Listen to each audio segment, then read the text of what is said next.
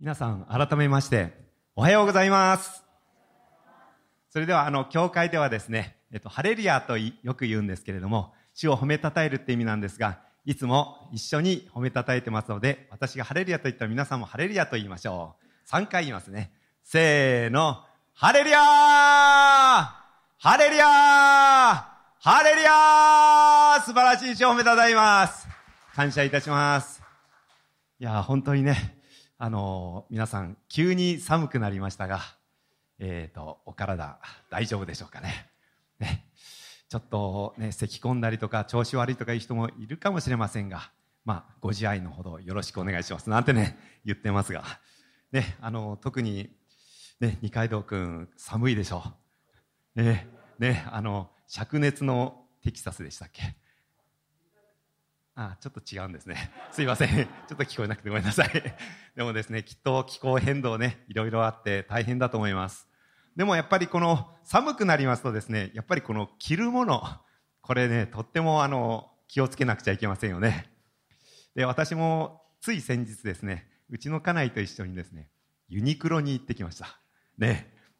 あの、実は私、ユニクロが苦手なんですよね。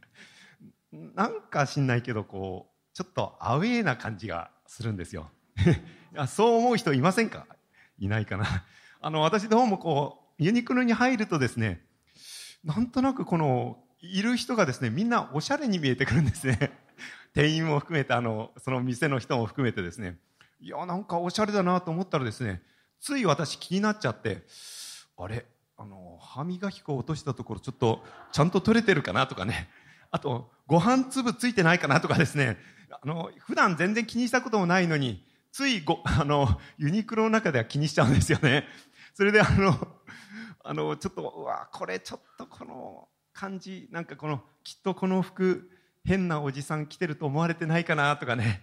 まあもう今回おじいさんになりましたけどもですね、あの、変なおじいさん着てないかななんて思われないかななんてね、つい自意識過剰になっちゃったりしてですね、どうも、あの、アウェイな感じがしてなりません。皆さん、あの、そういう、こう、なんとなくです、アウェイってことは、まあ、あの、お年の方はちょっと意味がわかんないかもしれません。あの、こう、敵地にいる感じっていうのがアウェイですね。あの、そういう場所って皆さんありませんか？あの、どうもあそこに行くと、なんとなくこう、居場所がないなとか、ああいうところ行くと、なんかこう、なんかこう、痛くないっていう、こう、アウェイ感、なんか、なんかこう伝わりませんかね？このなんか敵がいるような、あの、そんな感じ、あのきっと皆さんにどっかあると思うんですよね。でもあの、教会がそういうとこであったらちょっとね、あの、悲しいので、皆さん、まあ、どうでしょうかね。そういう方も中にいるでしょうか。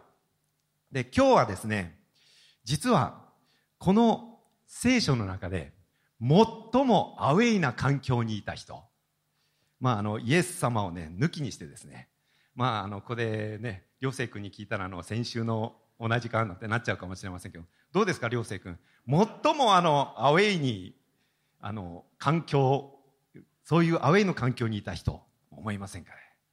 聖書で。いや、大丈夫です。ね。うん、ちょっとね、アウェイって言われると何かわかんないですよね。でも今日はですね、あの、大丈夫です。もうね、考えなくていいですよ。今日はこの聖書に中にある最もアウェイな環境に置かれた人のことを共に一緒に学びたいと思います。それでは聖書の箇所はここです。じゃあそれでは皆さんで、えっ、と、私は偶数読みますので、皆さん奇数を読んでください。よろしくお願いします。それでは読みます。ルカの福音書23章32節他にも二人の犯罪人がイエスと共に死刑にされるために引かれていった。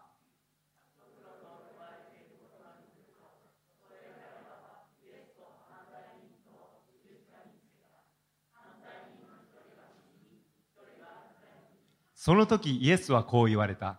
父を彼らをお許しください。彼らは何をしているのか自分でわからないのです。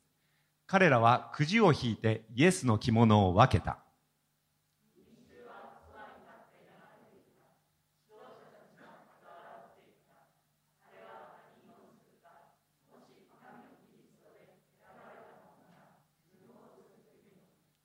兵士たちもイエスをあざけり、そばに寄ってきて、水ぶどう酒を差し出し、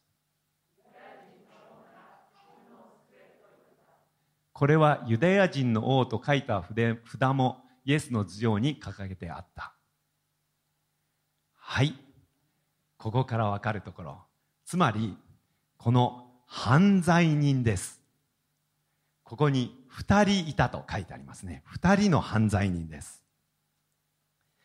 で、ここの犯罪人なんですけれども、死刑にあったわけです。イエス様と共に死刑になった。それも十字架刑になりました。で、あの、実はですね、他の箇所では強盗と書いてあります。で、強盗をしたんですけれども、強盗でこの十字架刑になる。皆さん、この十字架刑って普通強盗だけではならない死刑なんですよ。この十字架刑というのはですね、国家反逆罪。あ、言えました？私、国家っていつも言っちゃうんですね。だけど国家反逆罪。まあ、つまりですね、国を転覆させるようなですね、そのようなレベルの罪を犯した者に対して行われる最悪の死刑。これが十字架だったわけです。で、あの、本来ですね、この、実はイエス様とこの二人の犯罪人が十字架にかかるんですけども、実は本当はバラバっていう人がかかる予定でした。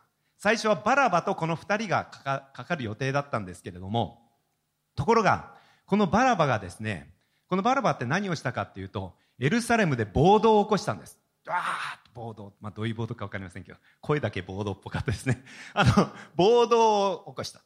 そして、えっ、ー、と、人を殺したんです。で、これで、あの、国家反逆罪のようなですね、エルサレムでやったわけですから。それで、彼は、かか、それに、あの、十字架刑になる予定だったんですけれども、イエス様が十字架にかかることによってですね、彼は釈放されることになったんですね。ですから、この残りの二人っていうのは、要はですね、このエルサレムを暴動を起こしてですね、そして死刑を、あの、人を殺して死刑になる。それよりももっとひどい罪を犯して、こいつらは当然のことながら十字架にかかるような奴らだなと。みんなに思わせるような二人だったわけです。ですから、相当な罪を犯したと言わざるを得ません。じゃあ、この十字架刑。この十字架刑っていうのはですね、あの、本当にとてもひどい刑です。まあ皆さんもね、もう何度もメッセージも聞いたりしたから、あ、知ってるよ、そんなのってね、言いますけども、改めてどんなにひどいかちょっと考えてみましょう。皆さん、まずですね、ここに釘を打つわけです。ここの、こことここに釘を打って、貼り付けにされます。そしたら手が動きません。それだけじゃありません。足はですね、どうなってるか。足のここにもですね、釘を打つわけです。だからこんな風になってしまう。ということは、手も足も使えないわけですね。そうすると、水飲みたいくてもですね、水飲めないんですよ。トイレ行きたくてもトイレ行けないんですよ。これ皆さん、すごいあの、環境的にアウェイだと思いませんか？ね、家でのんびりと水飲んだりトイレ行く。それは普通の生活じゃないですか。それすらできない。まずこれだけでですね、ものすごいことだと思うわけです。それだけではありません。えっと、貼り付けになった瞬間にですね、肩の関節が外れるそうです。ポコッ。まあ、ポコって本当に音するかわかりませんけども。それで、そうするとですね、あの、こう、息をするのがですね、ものすごい苦しくなってくるん、だそうです。そうすると、じゃあどうやって息をするかって言ったら、よく皆さん、あの、メッセージも聞いたかもしれませんが、こうなってるんですかこうやってグーってやって、はぁ、はぁ、うー、はぁ、はっていう、こういう感じです。つまり、重力がですね、反、重力に反した状況になるわけです。息をすること、皆さんこれは当然のことじゃないですか。この息をすることさえもできない環境、息もできないアウェイな環境なわけです。それを、そして激痛が走るわけです。うわーそれだけではありません。すっぱだかです。うわー恥ずかしいじゃないですか、皆さん。これは非常にアウェイじゃないですか。つまり、この物理的な、この領域においてもですね、要は、最悪のアウェイな、そして最悪の死刑。ですから、この死刑ですね、実はローマ市民にはですね、この十字架刑は、あの、処せられないように、そういう規律になってました。ですから、十字架刑にかかるのはあまりにもむごたらしいので、奴隷か植民地の人々、そしてかつ国家反逆罪、このような罪を犯したものでなければ、これをある意味で処せられない、それほどの最悪の死刑。これが十字架刑だったんですけれども。でもですね、私この物理的な痛みだけではない。もっと苦しみが実はありました。それはですね、みんなの前で公開の処刑です。晒し者です。で、エルサレムの中でも私行ったことないのでよくわかりませんが、ちょっとおり、あの、そのゴルゴダのところでちょっと小高いんでしょうかね。おそらくですね、この十字架にかかったその姿をですね、周りの人はよく見ることができるような、そういう状況に置かれたと思います。そしてですね、周りからですね、言うわけです。あんな風にならないように気をつけなさい。子供たちにも言い聞かせるんです。おい、あいつなんか生きていっちゃいけない存在じゃないか。あそこにいるぞ。そして、お前は何をしたんだこんなひどいことをしやがって。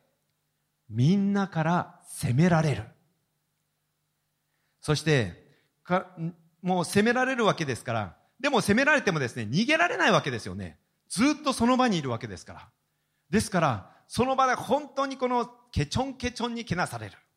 そして、自分の存在価値、お前なんかいなくてもいい、つまりいなくてもいい存在ですから、存在は徹底的に否定されるわけですよね。居所がない。足も地面についてないわけですから、居場所もない。これは本当にきついと思います。実はですね、あの、私、まあ、告白いたしますけれども、まあ、あの、区役所に勤めてるんですがですね、ある時に、この、この人の個人情報が書いてあるものをですね、別、別の人にですね、ついもう本当に忙しくて疲れてたので、それはいいわけですが、渡してしまったんです、別の人に。それでですね、これですね、これは大変なことなんですけれども、それで、あの、最初気づかなかったんですよ。それで、あの、でも、別の、その人になんかない、こう渡すべき人にないじゃないか、どうなったんだ、だってことになって、そして最終的にですね、なんと自分がやっていたことに気づいたわけです。私その時にですね、血の気が引いたんですよ。さーっと。まあ、大したことないと思う人も何人かいますし、私もそういう人間です。しかしながらですね、これはですね、あの、本人に返してもですね、結局マスコミに公表されることになったんです。ね。ですから、皆さん知ってますか？この事件。まあ、あの、結局取り上げられなかったので、分からずに終わりましたけれども。でもですね、幸いに報道はされなかったんですけどもですね、本当にこの公表される、晒し者にされる、この恐ろしさをですね、私はちょっとね、ちょっとだけ味わった感じがしました。でさらにですね、私ですね、この自分がこの、そのやったことは気づかなかった時は、何やってんだ、誰がやったんだ？って、ふふふって思ってたんですよ。ところが、自分がやったと思った時にですね、恥ずかしくなりました。そしてみんなですね、右往左往している状況です。みんなに迷惑かかるな。日本的な考え方ですよね。まあ、それはいや。そしてですね、最終的にはですね、だんだんこう自分自身がですね、あの、本当にこの惨めになっていくと同時に、最終的には自分自身を許せないような、そういう気の気持ちにまでですね、陥った状況になったんです。実はですね、人間には、このように、許す、許さない、良い、悪い、これは許されるけども、これは許されない。そういう基準が、実は人間にはある。聖書にはそのように書かれているんです。実は、私見る限りによって二つある。その一つ目はこれです。聖書をお願いします。それでは、えっと、私がまた偶数を読みますので、奇数を読みましょう。では、偶数読みます。ローマ書2章14節立法を持たない違法人が生まれつきのままで立法の命じる行いをする場合は、立法を持たなくても自分自身が自分に対する立法なのです。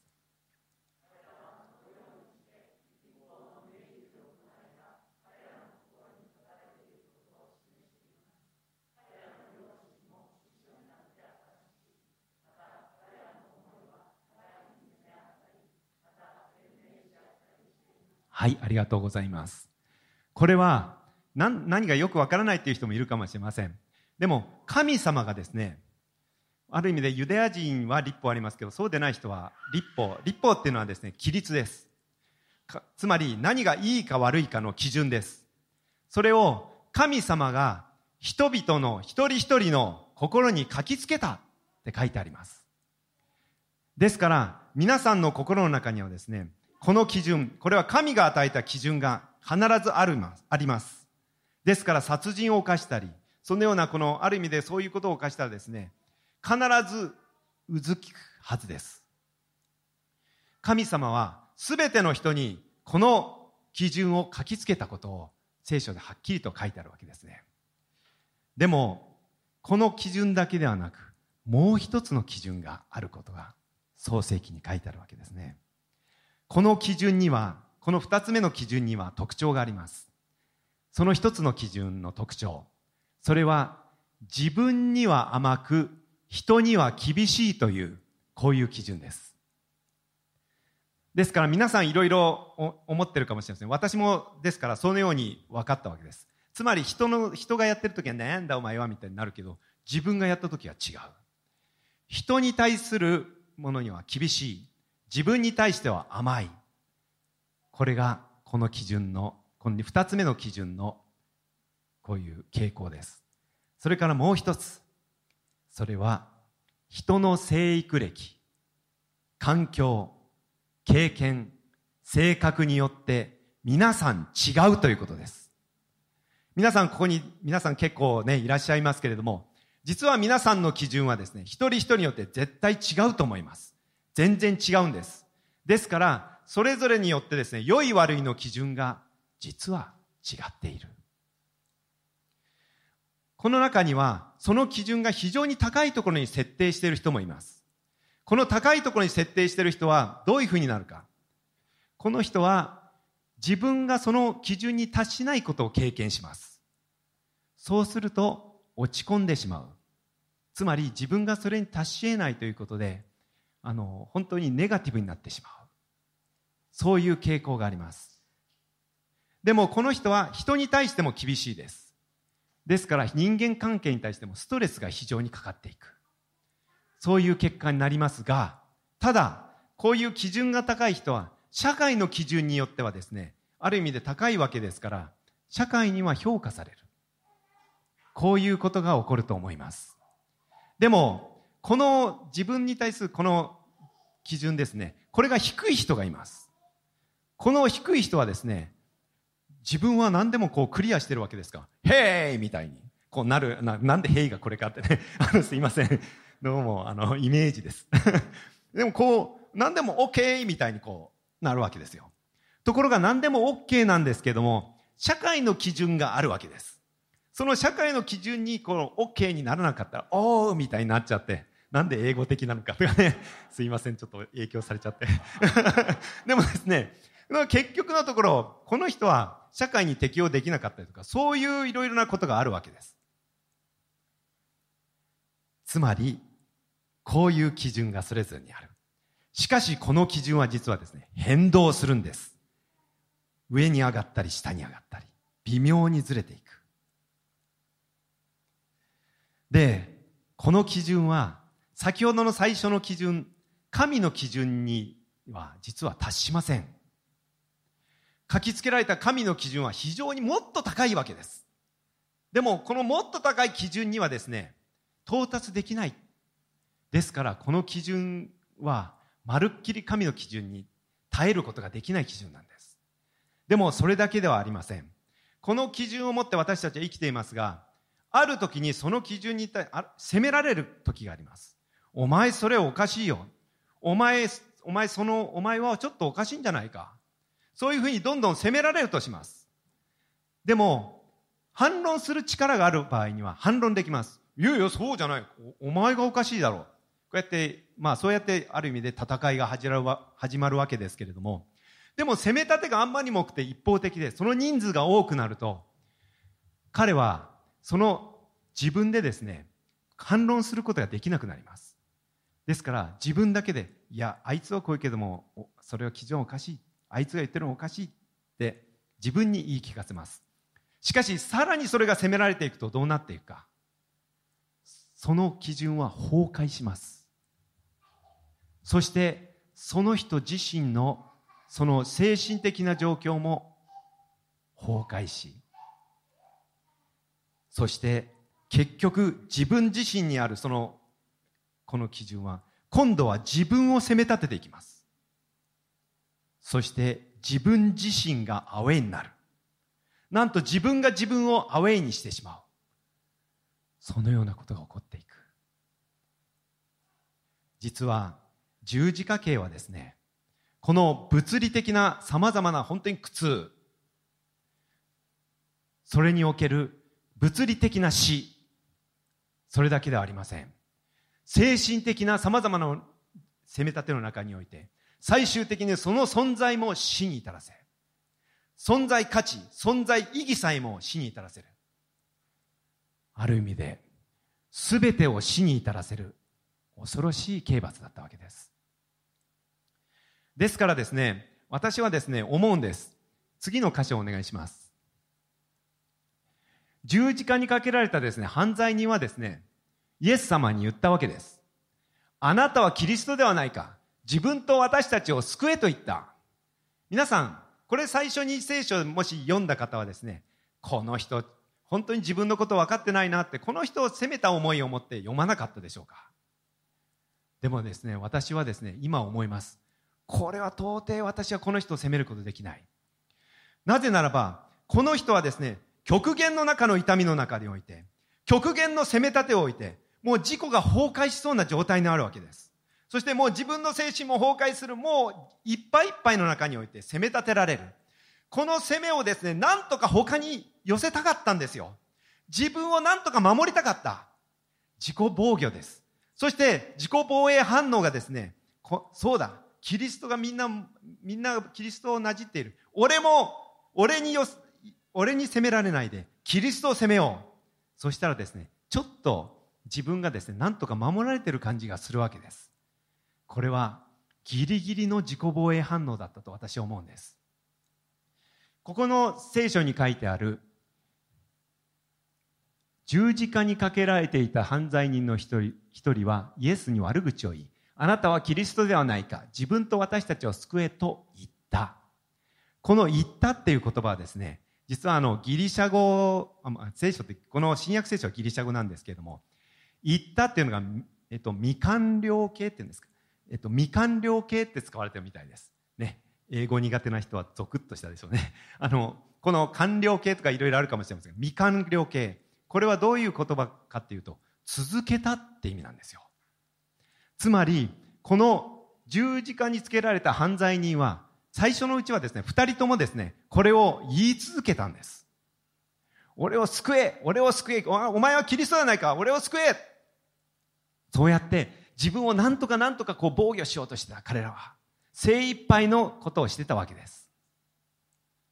ところがですね、その声と同時に、またこの責め立てられる声と同時に、もう一つの声があったわけです。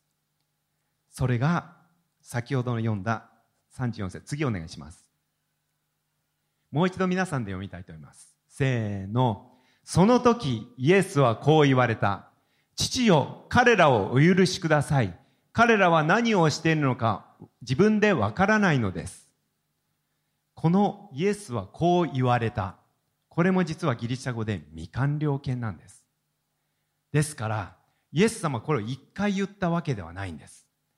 何回も何回もこういう言葉を言っていたことが聖書ではわかるんですね。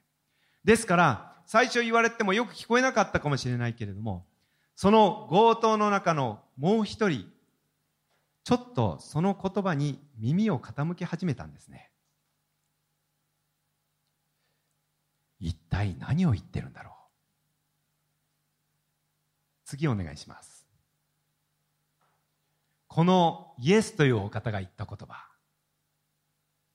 父よと言いました。皆さんまあ父よって言うんだろうかって思うかもしれませんが十字架にかかった者にとってはですねこの言葉がどんなにすごい言葉か私は分かったと思うんですよ。なぜでしょうか？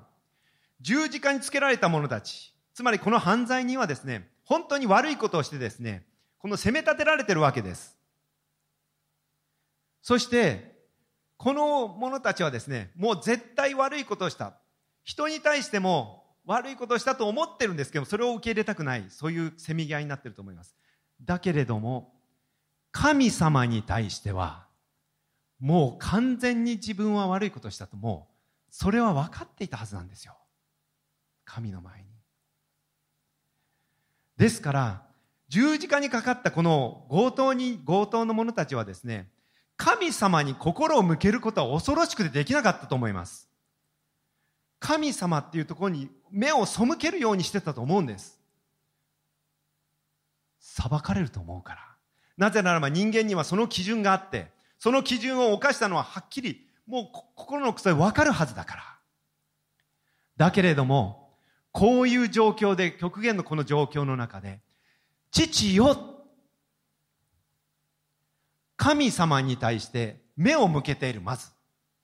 それだけではない。この神様に対して父よって言ったんです。子供です。この人は子供だから父よと言っている。神様に対して何ら責め立てられることのない対応です。それと同時に神様に対してさらに親しく父よって祈っている。これだけで十分でした。この犯罪には分かったんです。この人は罪を犯してない。そして子供の立場にある。それだけではありません。さらに信じられない言葉がよく聞いたら言ってるのが分かりました。次です。彼らをお許しください。皆さん人から責め立てられてお前はお前は何してんだお前はひどいことをしたってみんなから責め立てられてる中においてそうしたらですね人間の自然な反応はこうです。いや私はそんなことはしていない。私は悪いことをしていない。こういうふうに言うのが普通ではないでしょうか。彼らはですねこの十字架にかかったもう二人の人たちは言い返すことはできなかった。なぜならば悪いことしたの分かってるから。だけれどもそれだけじゃない。その責め立てない人に対して何も言わないどころか神様に向けてですね彼らを許してください。つまり彼らは間違っているけども許してくださいっていうことですよね。自分は正しいんだことは分かってるんですよ。でも自分が正しいっていうのを主張するんじゃないんです。それを超えてさらに彼らを許してくださいですよ皆さん。この十字架にかかった犯罪には分かったんです。いや本当にこの方は罪を犯してない。正しい方なんですっていうことを分かったと思います。でもそれだけではない。彼らを許してあげてください。そんな言葉ってですねこの状況でかけれる言葉じゃないことはよく分かったと思うんですよ。この犯罪人にとって。でもその中において許してくださいって言える。なんて優しい方なんだろうかとまず素朴に思うでしょ。それだけではない。ちょっと次元違うぞ。ものすごい愛がすごいなって。思うでしょ。でもそれだけじゃない。これを言えるのは人間ではないんじゃないか。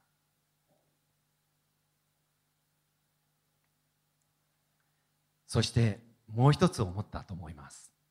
許してくださいっていう立場っていうのはある意味で、この裁判官に対して弁護人がこうね、なんか許すようにこうやって言うわけですよね。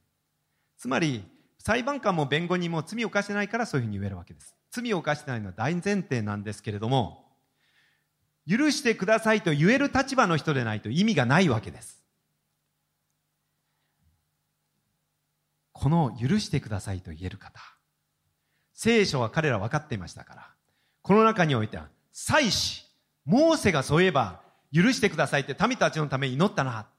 そのことを思い出したと思います。もう一つ、ソロモンが宮を封建した時に、こういう罪を犯したら許してくださいってたくさん書いてあることがあるんですよ。ああ、ソロモンもそうやって祈ったな。もしかしたら彼も分かったかもしれない。さらに預言者、エレミアや、またネヘミヤとかそういう方々、エズラやそういう方々、彼らを許してあげてください。つまり、祭司、王、預言者のような、そういう立場の方でなければ、この祈りは聞かれないんですよ。そんな意味がないんですよ。でもそれをストレートに父に対して言っている。そういうお方か。そう思ったと思います。さらにです。次お願いします。彼らは何をしているのか自分でわからないのです。自分を十字架につけた人たち、そしてこの群衆たちに、彼らは何をしているのか自分でわからないのです。もう親みたいなですよね。でも、ここでわかることは、やっぱり分かってる人なんだな。イエス様は分かっている、すべてを。でも、祭司とか立法学者とか本当にすべて知識人、そしてすべてを分かっているような人々。しかし彼らでさえ何も分かってない。でも、この何も分からないのですという言葉は、彼に、その十字架にかかったもう一人の彼にはですね、本当にこの自分に語られたように私は思ったんじゃないかなと私は推測するんです。この二人の犯罪人は、国家、待ってた、とうとう特攻、東京特許許可局じゃない、国家反逆罪やってきます。国家反逆罪というとですね、ある意味で、この普通の強盗とかそういう欲望だけではないはずです。つまり、このユダヤ王国に対してな、ユダヤ国に対して何かしたいっていうポリシーが私はあったと思うんですよね。そのために何とかしたいと思ってしたのがこの強盗だったかもしれません。でも、このようにして、最終的に自分は十字架にかかっている。一体何をしてきたんだろう。自分は本当に何もわからなかったんじゃないかな。何も知らなかったんじゃないかな。そういうことを深く覚えさせられたと思います。だからこそ彼はこのように言ったんですね。次お願いします。じゃあここは、え、ー、と、皆さん、あ、読みたいと思います。せーの。ところが、もう一人の方が答えて彼をたしなめていった。お前は神をも恐れないのか？お前も同じ刑罰を受けているではないか？我々は自分のしたことの報いを受けているのだから当たり前だ。だがこの方は悪いことは何もしなかったのだ。そして言った。イエス様、あなたの御国の位にお付きになる時には、私を思い出してください。驚くべき信仰告白を彼はしたわけです。イエス様に対する理解、御国の位にお付きになる方だ。だけど、自分を思い出してください。なんと謙虚なですね、自分に対してへりくだった態度だったわけです。この言葉に対してのイエス様の言葉。これが実は今日のテーマだったんですね。次お願いします。それでは皆さんで読みましょう。せーの。イエスは彼に言われた。誠にあなたに告げます。あなたは今日私と共にパラダイスにいます。パラダイス。皆さん、パラダイスっていうとどういうイメージありますかね？私、パラダイスっていうとですね、あの、思い出すのがあるんです。行ってみたいなサンパレスって なんか全然違うんですけど、なんとなく、こう、サンパレスとパラダイスなんか似てるなみたいなですね。こうなんか楽園な感じですね。こうみんなでわー行こうみたいなですね。そういうイメージを持ってしまいますけれどもですね。でも、このパラダイスって実はですね、本来の言葉は昔のペルシャ語、つまりですね、イランの方の言葉の語源なんだそうです。そして、えっ、ー、と、壁に囲まれた庭園っていう、そういう意味があるみたいなんですね。ところがですね、聖書では、実は、あの、この旧約聖書ですね、はヘブライ語なんですけれども、実はこれを、あのギリシャの、ギリシャ語で訳した70人訳っていうですね、古い聖書があります。この聖書ではですね、この箇所、あ、この箇所じゃないですね、イザヤ書の51節にですね、主の園のようにされるってね、言葉ありますよね。あの、賛美でも、主の慰めがしおんを多いってね、メッセージ歌歌っちゃいましたけども、あの、その、主の園のようにされるってありますよね。この主の園のようにされるっていう、この主の園、これですね、70人訳ではパラダイスって訳してるみたいなんですね。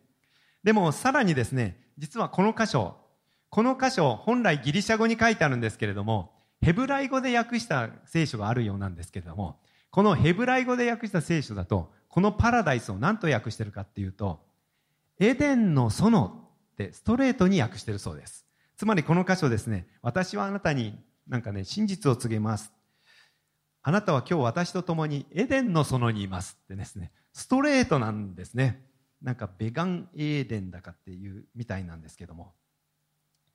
私ですね、実はこの学生の時にイエス・キリストを信じたんです。で、この強盗の一人みたいにですね、イエス様を救い主として信じたわけです。そしてあなたに本当にこの従いますって祈りました。その時にですね、私の心に変化が起こったんです。どんな変化が起こったか。それは何人かの人あのに言ったかもしれませんし、メッセージを言ったかもしれませんが、こう自分のですね、小さい頃、皆さん、本当に小さい頃のことを思い出してみてもらえますか？その時で最も幸せを感じた時、すごい楽しくて、そしてまた平安があって、すごいこう楽しかったなっていうそういう思い出ってないですか、まあ、ない方ももしかしたらいたらごめんなさい。でもですねそのですねこの懐かしい本当にあの何にもこうあのなんか悩みもないそしてまたその喜び満たされたその時のですね懐かしさと喜びの感覚をですね私はイエス様を信じて祈った時にその思いが与えられましたでもですね、今はですね、その思いよりもです、もちろんあの、平安いつもじゃなくて、本当にそうじゃない時もあるような、私はそういう人間ではありますけども、でもこの平安がですね、もっと違う、もっと深くて、もっと素晴らしいものだなっていうことをですね、本当に深く感じるようになってきました。なんでこんな平安を受けることができるようになったんでしょうか？イエス様を信じた人それはパラダイスにいる。エデンの園エデンの園ってどういうとこですか？本来人間がいたとこなんですよ。本来いた場所なんですよ。本当にそこにおいてはですね命の木の実やいろんな実があって仕事もなかったんですよねあエデンの園、まあ、でも彼は耕したって書いてありますかそうですけれどもでも苦痛じゃないその中において本当に木の実を食べて、そして平安の中で喜びに満たされていった。そういうこと、そこがエデンの園ですよね。イエス様を信じた時に、あなたはパラダイスにいる。それはまさしくエデンの園にいる。そういうことを経験する。そういうところですよ、イエス様ははっきり言ったんです。で、エデンの園ってですね、実はエデンってですね、の園には川が流れている。聖書に書いたんですね。そして、潤っている場所。エデンって潤っている場所っていう意味があるそうです。そして、エデンって歓喜という意味もあるそうなんですね。もう歓喜があって、そして水が溢れていて、そうやっている場所。なんと麗しい場所でしょうかね。でも、このパラダイスという言葉はですね、聖書に実は3箇所だけ出てきます。この箇所と、それからもう一つは、パウロが経験した、パウロがパラダイスと言っています。彼は生きている間に引き上げられて、そのパラダイスを見たって聖書で証言しているんです。そこには本当に光があって、そして今まで見たことがない状況だった。彼はそういうふうに言ったわけですね。そしてもう一つの箇所は、あの、目視録に書いてある。勝利を得る者に、パラダイスにある命の木の実を受ける。ね。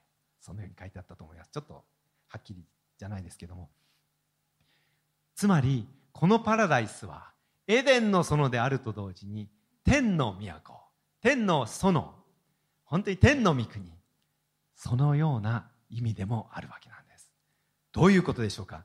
人類の一番最初のところ、それと同時に人類の最後の場所。イエス様を信じたときに、それを経験する。先ほど私はですね、しつこくですね、自分の価値観とかよく言ってきました。人にはそれぞれ価値観がある。良い基準は良い、こうやったら良い。だけどこうやったら悪い。それはみんなそれぞれ違うって言ってきました。実は、善悪を知る木を食べた瞬間に、人間にはその基準が与えられたんです。で、その基準を歩いて、そして人間はエデンの園から追い出されました。ですから人間はですね、いつもその楽園を求める。皆さんの心の中にないですか？幸せを求める思い。常に。理想郷を求める思い。何か、こういうところに行きたい。私は幸せになりたい。こういう場所に行きたい。その思いはなぜ来るか？皆さんはかつてエデンにいたからなんですよ。だけれどもそこから離れて自分の基準で歩むようになっていった。自分の良い、悪いの基準で歩むようになった。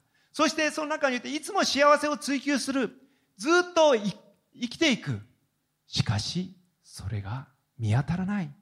どこにあるんだね、ある時代には黄金を求めたりする人もいたり、あちこち求める。しかしそれは得ることができない。それはどのようにして得ることができるか。その基準であるもの、その罪の性質、現在です。つまりイエス・キリストを信じ、その罪から解放されて目が開かれた時に与えられる。それが神から与えられるパラダイス。そ、そこにいる場所。そしてそこに水が溢れ流れてるんですよね。強盗は本当にある意味で最初言いました。世界で最もですね、本当に悲惨な水も飲むことができない乾く、乾いた場所に彼はいました。でも彼はその場所においてイエス様を信じたときに、溢れるばかりの潤いのあるエデンの園に、彼はそこにいることになったんです。彼は、ある意味で世界一死に近いところにいたわけです。もうだって死ぬわけですよ、その場所で。だけれども、彼はイエス様を信じるパラダイスのところにおいて、命に溢れた場所に変えられていった。彼は罪を責められる、最も責められる場所にいました。でも、イエス・キリストを信じた瞬間に、神との平和、本当にあのエデンの園における平和、そしてまたやがていくその本当に光に満たされた、そういう場所、そこにいたんですね。まるっきりその十字架の場所がパラダイスへと変えられる。驚くべき技。これがイエス様が成してくださる十字架の技なんです。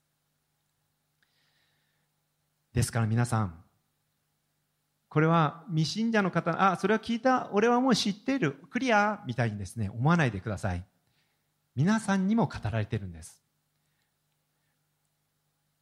つまり、この基準に至るためにはですね、条件があるんです。自分は知っている。そういう人たちはこれを受けることができませんでした。祭司も立法学者もそういう人たちもみんな自分は知っている。あいつが間違っている。これらは受けることができませんでした。しかしながら、イエス様が言った。彼らは何も知らないのです。そして、十字架の一人の犯罪には、私は確かに知らないもんだ。へり下った時に、そこにイエス・キリストの十字架を見たわけです。クリスチャンの方も、またそうでない方も、知っている。だんだんクリスチャン生活長くなってくると、知っている、知っているになっていくと思います。そしてあるいは、本当にこの、いつの間にか昔の基準に立って、良い、悪いを、いつもそういうふうに判断していくことに立つかもしれません。しかし、その時には平安は過ぎ去ってしまいます。自分はこういうふうにすればというこの世の常識とか様々な本当にこの頑張るかもしれない。そして認められれば喜ぶし、認められなければ悲しむ。そういうところに立っていれば、平安はなくなるんですよ。でも、そうじゃない。自分は何も知らないものであった。そして、イエス様の御業を見上げた。そして自分のために十字架にかかった主の愛を受け取った。そこから水が溢れ流れてるんですよ。ちょっとピアノを弾いてくださいますか？私は皆さんにお勧めします。皆さんの持ってた基準で歩む。もちろん基準は当然あるので、それは仕方ないと思います。それを捨てるということを言ってるわけではありません。でも、このイエス様が与えられる、この素晴らしい生ける水の川、そしてパラダイス、もうここで始まっているんですよ。そしてこの礼拝の場所はそのような場所であることを心から願います。それだけではない。皆さんがアウェイだと思っている場所、しかしあの、最もアウェイだった場所をパラダイスに変えた方が、イエス様なんです。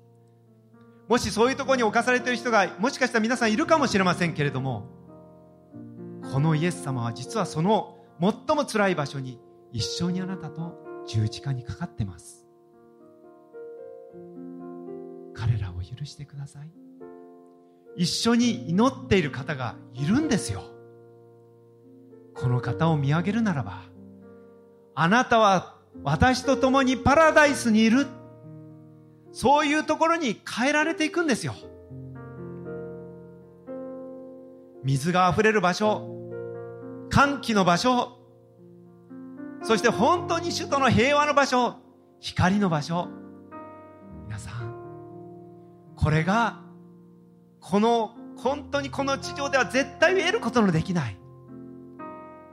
ただ私たちを作られたお方、私たちを存在させておられるお方、私たちの一番何が平安かを分かっておられるお方が与えようとしているものです。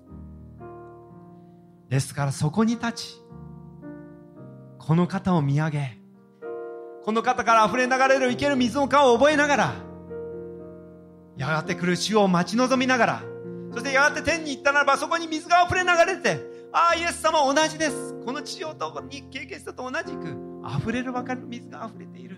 平和の場所、パラダイス。そのように歩んでいけたらなんと幸いでしょうか。これから困難な時代がやってくると思います。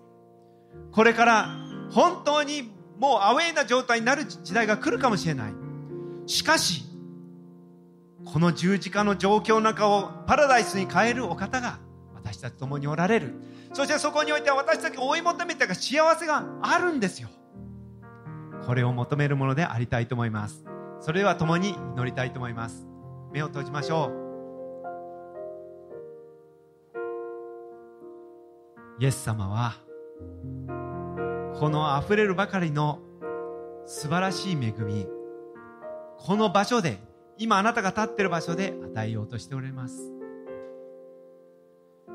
もし今まで自分が自分で幸せを求めてきた。しかしそれを得ることができなかった。不安でまた本当に悲しみでいっぱいです。そういう方。しかしイエス様はそれを与えることができる方。そしてその私の全ても共になって十字架にかかってくださった。それを認めるならばそれを信じるならばあなたの心の奥底から変化が訪れます。それを受け入れる祈りを今したいと思います。クリスチャンの方も共に一緒にお祈りしていただきたいと思います。私がイエス様って言ったらイエス様って言ってください。イエス様私は今まで幸せを求めていつも探して生きてきました。でも自分の基準で歩んできてもそれを得ることはできませんでした。私のこの罪を罪にある性質をそれによって生きてしまう私のために十字架にかかってくださったイエス様を受け取ります。あなたを見上げます。どうか私を本当のパラダイスに導いてください。私のために十字架にかかり死にて葬られ3日目によみがえったイエス様が私を導いてくださることを感謝します。受け取ります。イエス様のお名前によってお祈りします。